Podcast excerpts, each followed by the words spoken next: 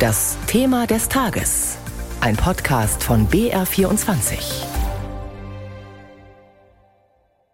Am Freitag ist der russische Überfall auf die Ukraine genau ein Jahr her und die ganze Woche steht im Zeichen dieses Jahrestags.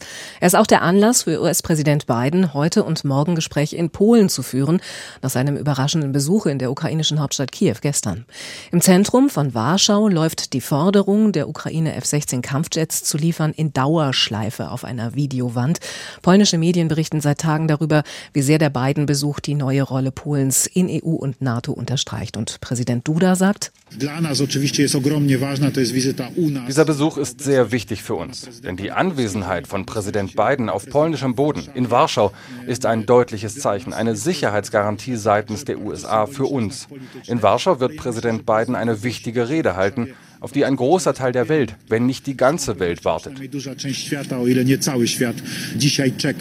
Sicherheit und Anerkennung, das ist es, was man sich in Warschau von diesem Besuch erwartet. Und letzteres hat der amerikanische Botschafter in Warschau schon im Vorfeld geliefert.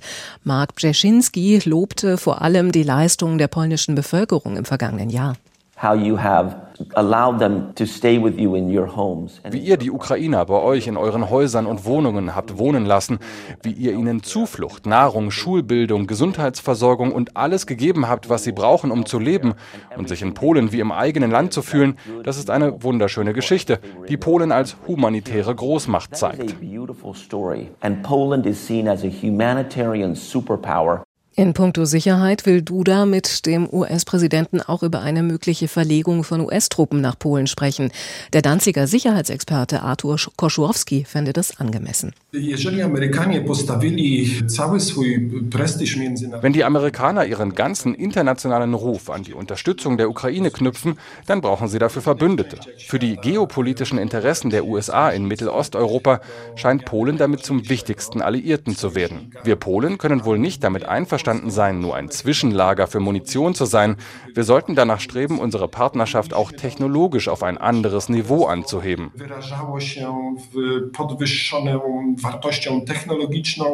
Und über den Besuch des US-Präsidenten heute in Warschau spreche ich jetzt mit unserem Polen-Korrespondenten Martin Adam. Schönen guten Morgen nach Warschau. Guten Morgen. Gestern war Biden ja schon in Kiew. Von einem historischen Besuch war da die Rede. Fühlt sich Warschau jetzt nicht ein bisschen zur Zwischenstation degradiert? Ja, ein bisschen ist dieses Gefühl sicherlich da. Die Rzeczpospolita, die große polnische Tageszeitung hier, schreibt heute Morgen Warschau im Schatten Kiews. Und ich könnte mir vorstellen, dass das Ego von Andrzej Duda, dem polnischen Präsidenten, doch ein wenig angekratzt ist. Wir haben ihn ja eben gehört, als er die große historische Rede in Warschau angekündigt hat und die zentrale Botschaft dieser Rede, die gibt's nun schon, halt aus Kiew.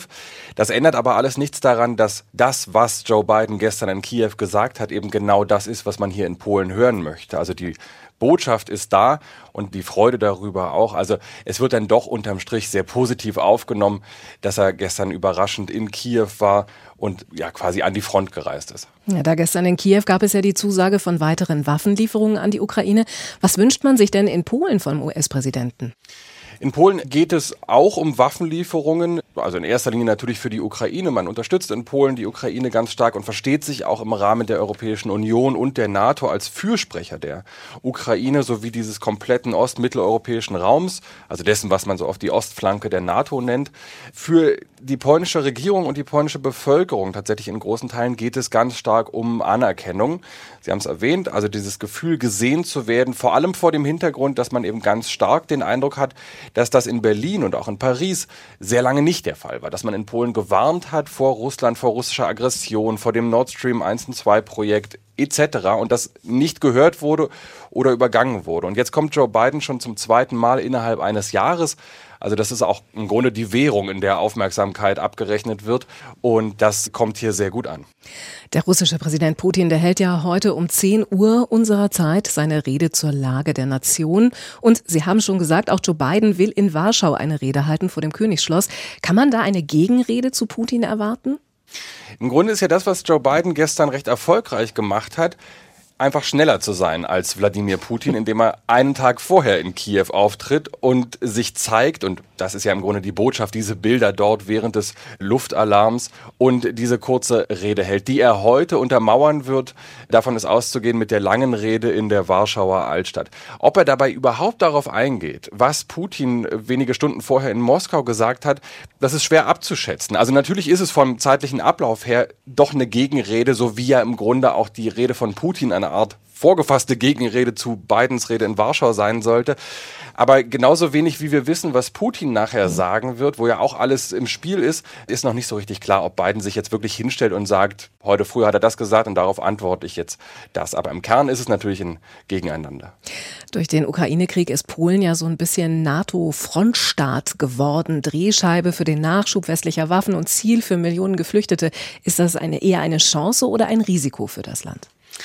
Der frühere deutsche Botschafter in Warschau, Rolf Nickel, hat vor na, zwei Wochen etwa in einem Interview vom polnischen Moment gesprochen. Und damit hat er, glaube ich, ganz gut im Kern getroffen, dass es für Polen natürlich eine Chance ist, weil jetzt ist auf einmal diese Aufmerksamkeit da. Jetzt wird auf einmal gehört, was hier in Warschau gesprochen wird. Und in Polen versteht man sich eben nicht erst jetzt als Frontstaat. In Polen spricht man auch nicht erst jetzt von dem Krieg in der Ukraine, sondern seit 2014. Und dieser Krieg ist jetzt in einem anderen Stadium und heißer sozusagen. Aber dass man sich irgendwie an der Front befindet, das Gefühl war vorher auch schon da. Und diese Chance versucht die polnische Regierung und die polnische Staatsspitze nach Kräften zu nutzen, vor allem im militärischen Bereich innerhalb der NATO. Gleichzeitig gibt es dann eben doch in der Europäischen Union und gerade in Berlin einiges Kopfkratzen, wie im Zuge des Wahlkampfs, der ja hier auch stattfindet, gerade so stark antideutsche Töne gefahren werden, auch mit diesen Reparationszahlungen.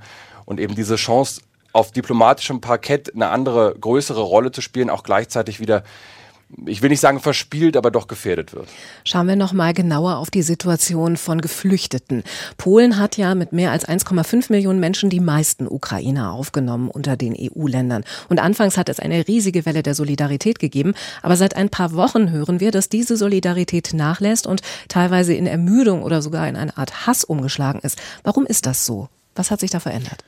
Man darf das, glaube ich, nicht überbewerten. Also wenn man sich hier umhört, wenn man einfach auch in Warschau, wo ich mich ja hier befinde, unterwegs ist, mit Taxifahrern spricht, in, ja, auf der Straße einfach mit Leuten spricht und wenn man im Land unterwegs ist, dann merkt man doch sehr, sehr beeindruckend, ähm, und also ich meine das wirklich ganz persönlich auch beeindruckend, wie groß diese Überzeugung nach wie vor da ist, dass dadurch, dass das eben nicht der Krieg gefühlt, nicht der Krieg der anderen ist, sondern der Krieg im Nachbarland, der hier Polen jederzeit auch erreichen könnte. Das ist ja die, die Wahrnehmung und die Angst dahinter, dass daraus eine Verpflichtung resultiert, den Menschen zu helfen, sie aufzunehmen, nach wie vor oft privat, in privaten Haushalten auch zu unterstützen. Und natürlich ist das anstrengend. Natürlich leidet auch die polnische Bevölkerung insofern, als dass das Land infolge der Energiekrise auch nach der Covid-Pandemie ähm, unter einer sehr hohen Inflation um die 17 Prozent leidet und im Grunde in eine, in eine Wirtschaftskrise reinrutscht. Ähm, und das, was man dann oft hört, ist, es ist wirklich schwierig hier aber das, was wir nicht haben, das teilen wir dann trotzdem noch, weil das muss ja irgendwie sein, es geht nicht anders. Natürlich gibt es einzelne Gruppen, gerade am ganz rechten Rand, die versuchen daraus äh, Kapital zu schlagen, die vor einer Ukrainisierung der polnischen Bevölkerung warnen. Ähm, aber das ist tatsächlich eine Randerscheinung. Das ist hier nicht das äh, also es bestimmt nicht die Debatte. Hm. Und ähm, die Betonung ist natürlich, ja, wir sind müde und es ist anstrengend und es dauert viel länger als gedacht, aber die Hilfsbereitschaft ist da. Informationen und Einschätzungen von unserem Polen-Korrespondenten Martin Adam. Vielen Dank dafür. Und über den Besuch von US-Präsident Biden berichten wir natürlich den ganzen Tag über hier auf BR24.